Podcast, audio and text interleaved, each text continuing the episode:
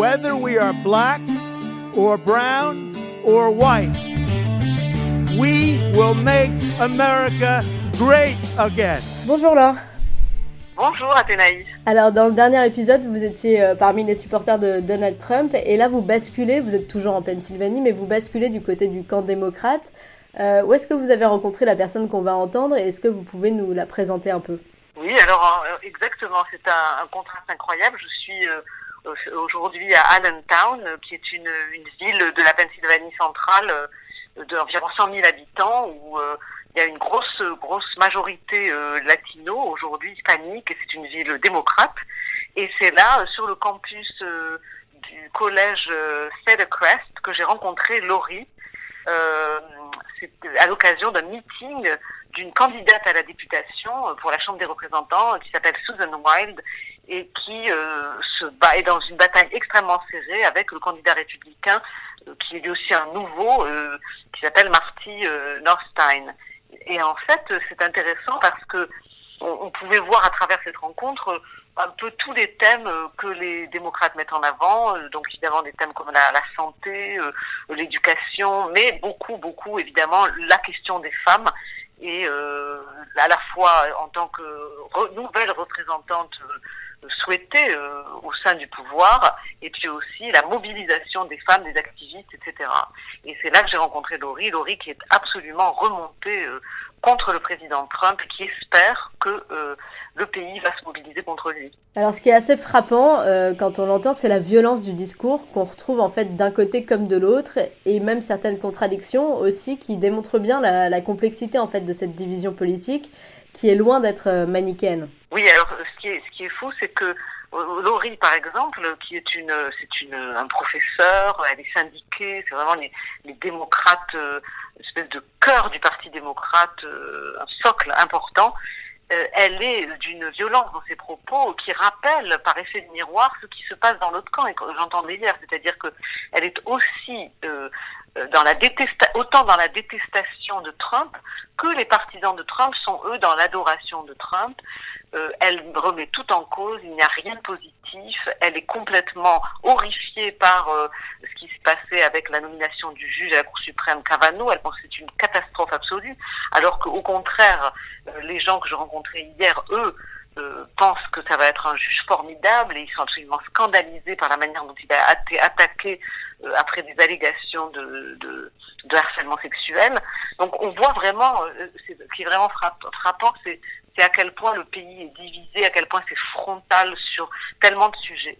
Et en même temps, comme vous le dites, Athénaïs, euh, c'est vrai que sur, sur certains sujets, il se, re, il se retrouve. Pourquoi, par exemple, sur le sujet des armes, auquel il est fait allusion dans le témoignage d'aujourd'hui, où, euh, euh, ces femmes, finalement, sont pro-gun, elles sont pro-armes à feu, elles ont des armes à feu, elles en utilisent, elles, aiment euh, tirer dans un cadre un peu sportif ou à la chasse, mais elles, se, distinguent des républicains de Pennsylvanie qui, eux, ne veulent aucun contrôle sur ces armes. Donc, c'est vrai que c'est un État, comme je l'ai dit à plusieurs reprises, qui est un État conservateur. Alors, il était démocrate conservateur qui a basculé pour Trump, mais très attaché à ses traditions, ses guns, sa religion, son drapeau.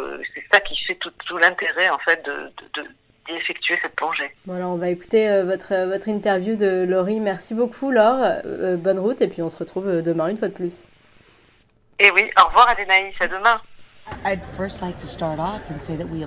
Avant toute chose, j'aimerais nous excuser aux yeux du monde. Nous ne sommes pas tous républicains. Et nous autres, la majorité qui ne soutient pas Trump, nous n'arrivons pas à croire qu'il détruise notre nation de manière systématique. Il est en train de détruire l'environnement, l'éducation, il fait reculer les femmes dans le temps jusque dans les années 50 et 60. C'est un narcissiste extrême qui n'en a rien à faire de la politique. Tout tourne autour de lui, de son envie de gagner. Résultat, on se retrouve dans une position que je n'aurais jamais pu imaginer. On fait de nos alliés des ennemis, nos alliés qui ont aidé à conserver la paix dans le monde ces 70 dernières années. Il essaye de détruire ces relations et il prend le parti des oligarques et des dictateurs. Et nous, on est à la traîne. Nous ne sommes plus une puissance mondiale. Et si on ne trouve pas de moyens de le contrôler, il ne faudra pas longtemps avant que nous ne redeviendrons jamais comme avant. Il est totalement incompétent.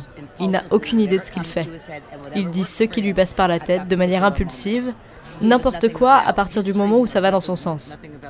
Il n'a aucune connaissance en histoire. Il ne sait pas comment le gouvernement fonctionne. Il ne sait rien des institutions et il s'en fiche. C'est ça le pire. Il ne lit jamais. Et il ne semble pas s'améliorer avec le temps. Il regarde Fox News. Ce n'est pas de l'info, c'est du divertissement. Il parle de fake news, mais Fox News, ce ne sont que des fake news. Il n'invite jamais d'universitaires, ou jamais d'historiens, ou de politologues.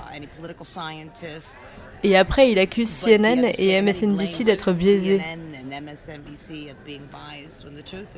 Alors, c'est vrai qu'ils sont un peu libéraux. Je pense honnêtement que nous sommes au milieu d'une guerre raciale dont personne ne veut parler en dehors de nos frontières. Barack Obama disait qu'il était arrivé 20 ans trop tôt. Si nous n'avions pas eu Barack Obama, nous n'aurions pas eu Trump. Nous avons Donald Trump pour une seule et unique raison. Ce pays a toujours un problème de racisme et de misogynie. On essaye encore de garder une Amérique blanche.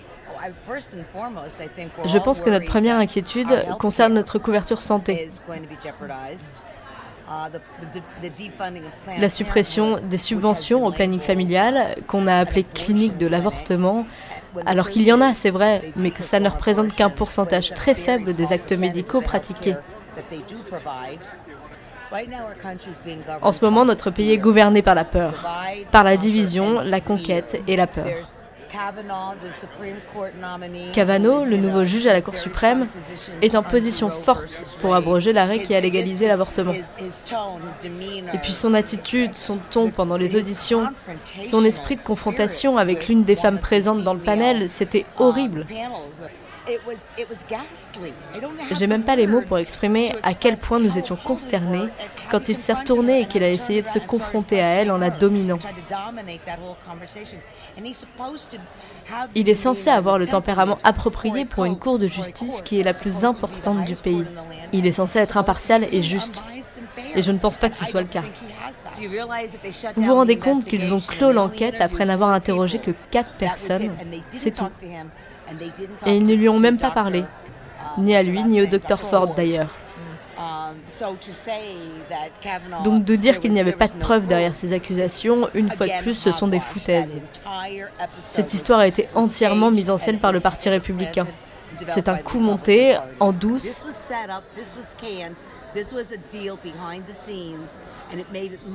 Et on a fait croire qu'il avait eu un traitement juste.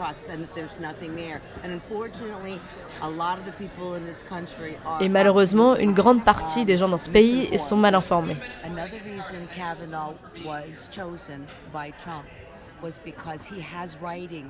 L'autre raison pour laquelle Trump a choisi Kavanaugh, c'est parce qu'il croit qu'il ne faut pas enquêter sur le président, ni les poursuivre en justice. En réalité, je crois que le président est vraiment inquiet par l'enquête de Robert Mueller. Il essaie d'assurer ses arrières pour qu'au cas où ça prenne cette ampleur-là, Kavanaugh puisse prendre son parti et l'exonérer. Vous savez qu'il y a quelque chose comme un million de pages écrites par Kavanaugh qui n'ont jamais été présentées au comité pendant les auditions tout ça est tellement mis en scène par une poignée de vieux hommes blancs de 70, 80 ans qui veulent garder le pouvoir. Ils ont débuté comme législateurs, ils n'avaient pas beaucoup d'argent. Maintenant, ils prennent leur retraite et sont devenus très riches. Et l'argent dirige ce pays. Je crois que nous sommes d'ores et déjà gouvernés par des oligarques. Nous sommes une oligarchie. Nous sommes dirigés par les 1% les plus riches du pays. Je pense sérieusement que la démocratie est presque morte. Si nous n'agissons pas maintenant, nous serons morts d'ici 2020. Retrouvez tous les podcasts du Figaro sur les plateformes de streaming, Deezer, Spotify, iTunes et la suite de cette série dès demain sur lefigaro.fr.